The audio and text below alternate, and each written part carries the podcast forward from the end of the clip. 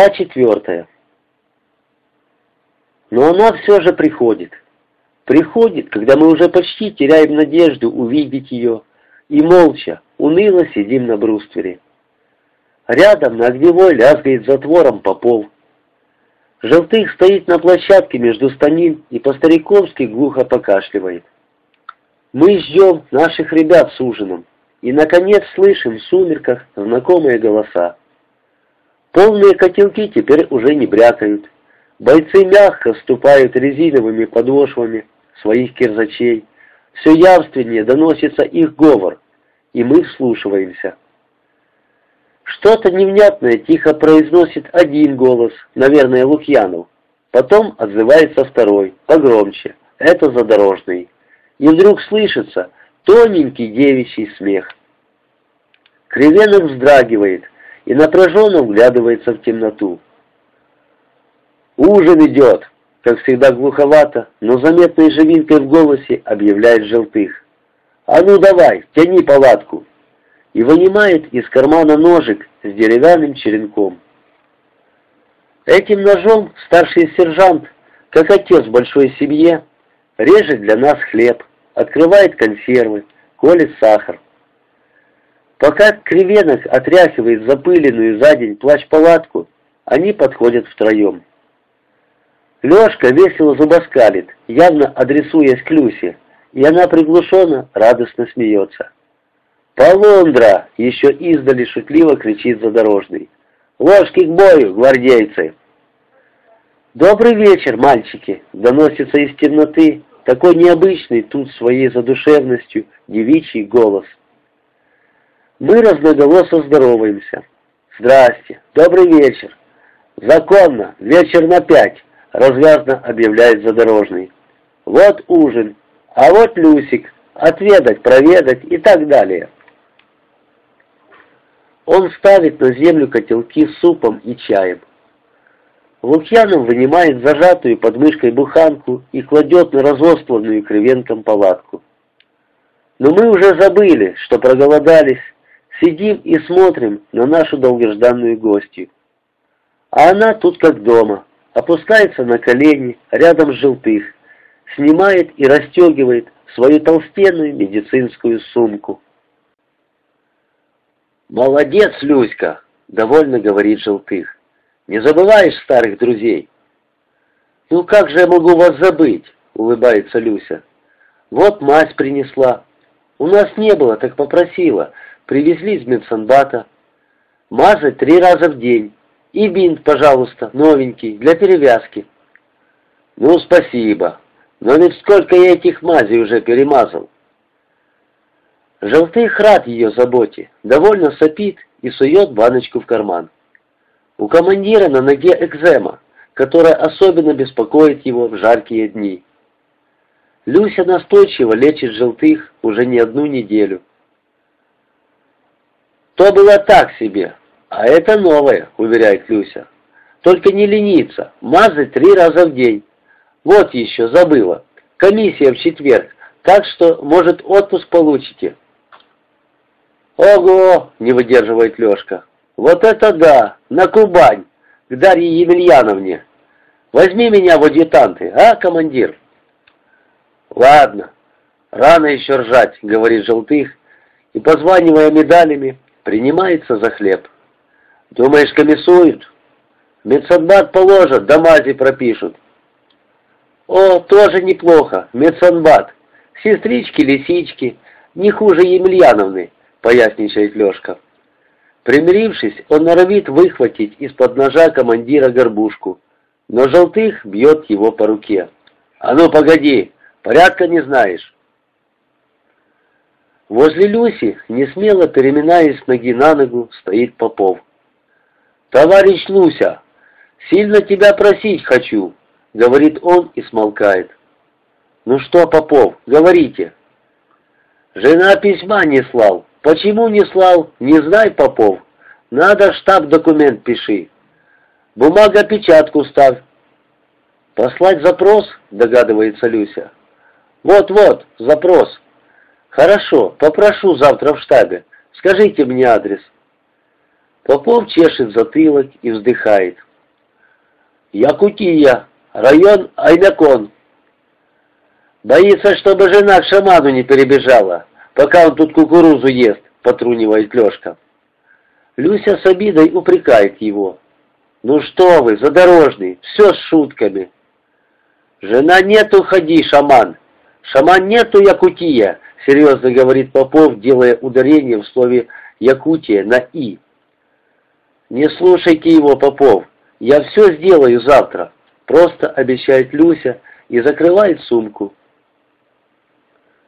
«Ну, дочка, садись ближе, поужинай с нами», — приглашает ее командир. Однако Люся поднимается с земли. «Нет, нет, вы ешьте, я уже». Она берется за сумку, и мне вдруг становится нестерпимо грустно от того, что Люся вот-вот уйдет, и я останусь в ожидании нового далекого вечера. Девушка спешит и старается на ходу закончить свои дела. «Лукьянов, вы все болеете? А как у вас с акрихином? Весь выпили?»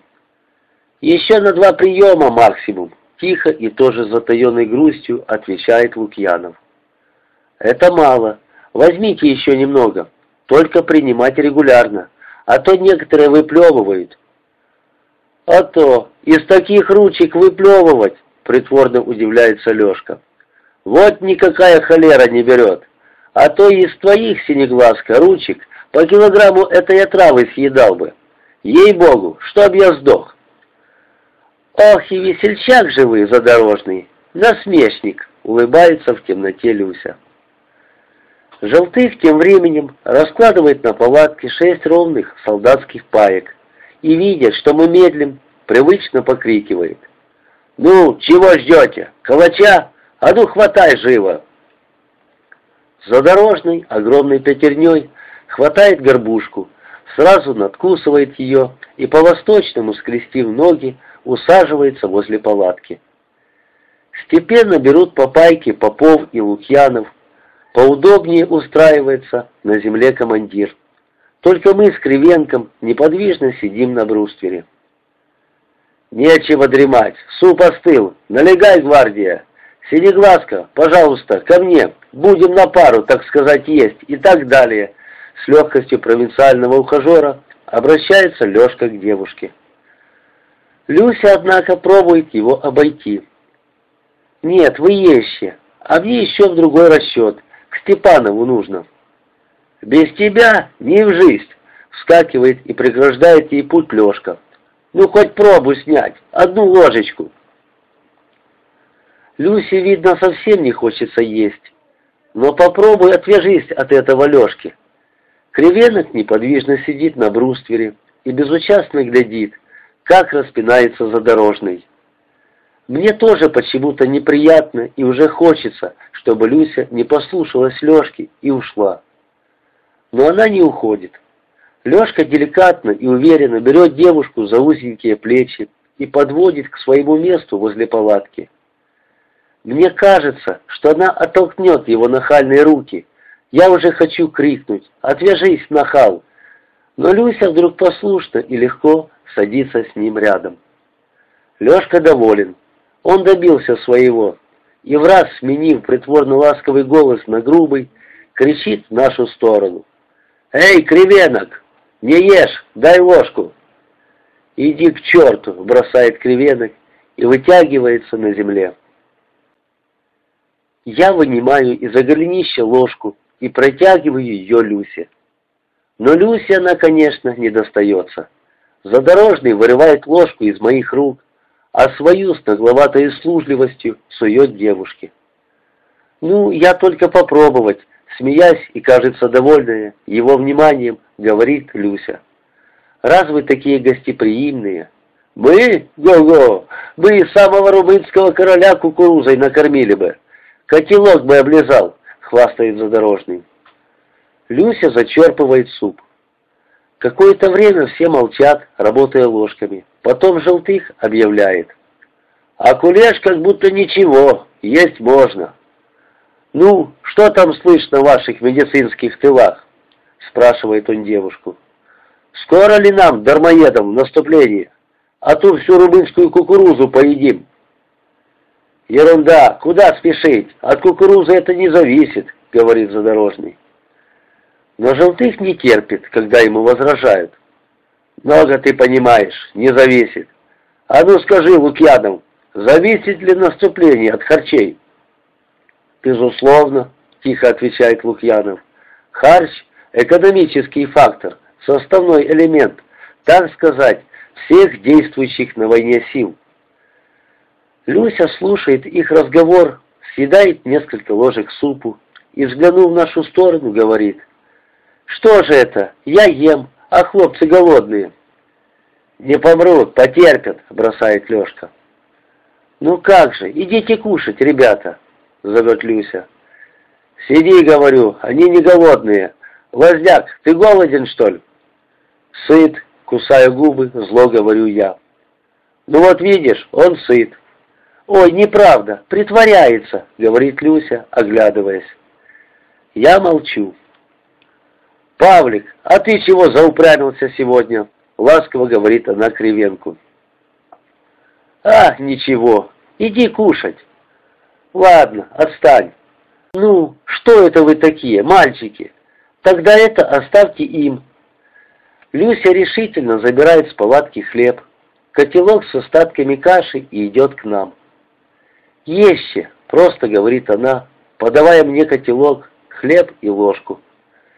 Кривенок что-то хмыкает и начинает закуривать. Курить открыто нельзя, но парень, видимо, забывает об этом и ярким огоньком раздувает сигарку. «А ну, осторожнее там!» — строго прикрикивает Желтых. «Закочегарил!»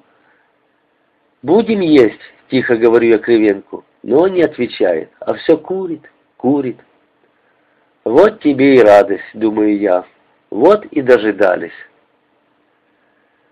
С болью и досадой я поглядываю на тусклую в сумерках фигуру Люси, с ненавистью на задорожного, и не могу понять, как это она не видит его наглости, не замечает пошловатых шуток, относится к нему так, будто он тут лучший среди нас, и мне даже кажется, что ей хорошо вот так сидеть с ним рядом и есть суп.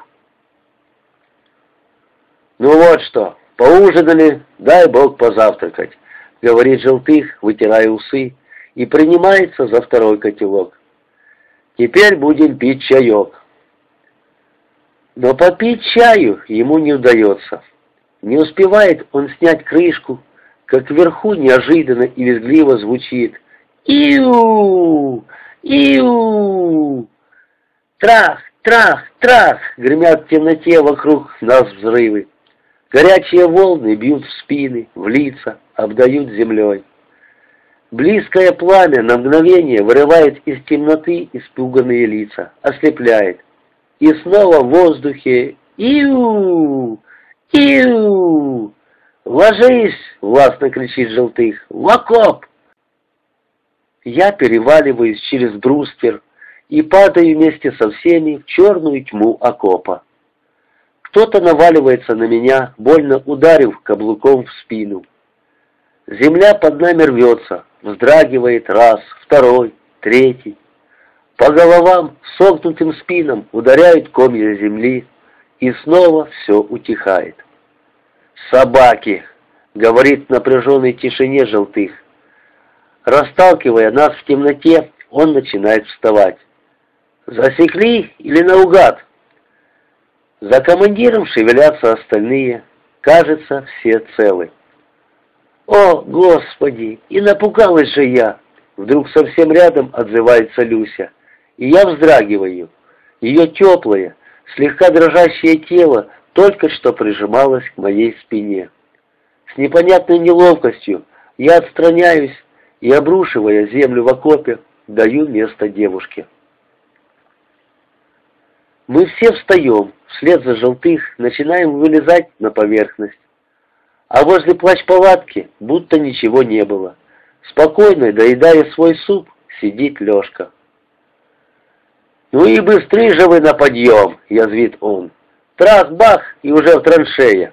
Вояки! Одним лаптем семерых убьешь!» Ему никто не отвечает. Желтых стоит, вслушиваясь в тревожную тишину. Впереди над холмами взлетает первая за сегодняшний вечер ракета. Теряя огневые капли, она разгорается, полминуты мигает далеким, дрожащим огнем и гаснет. «А ты не очень-то», — говорит Желтых. «Гляди, кабы боком не вылезла. Да шутишься». «Ха!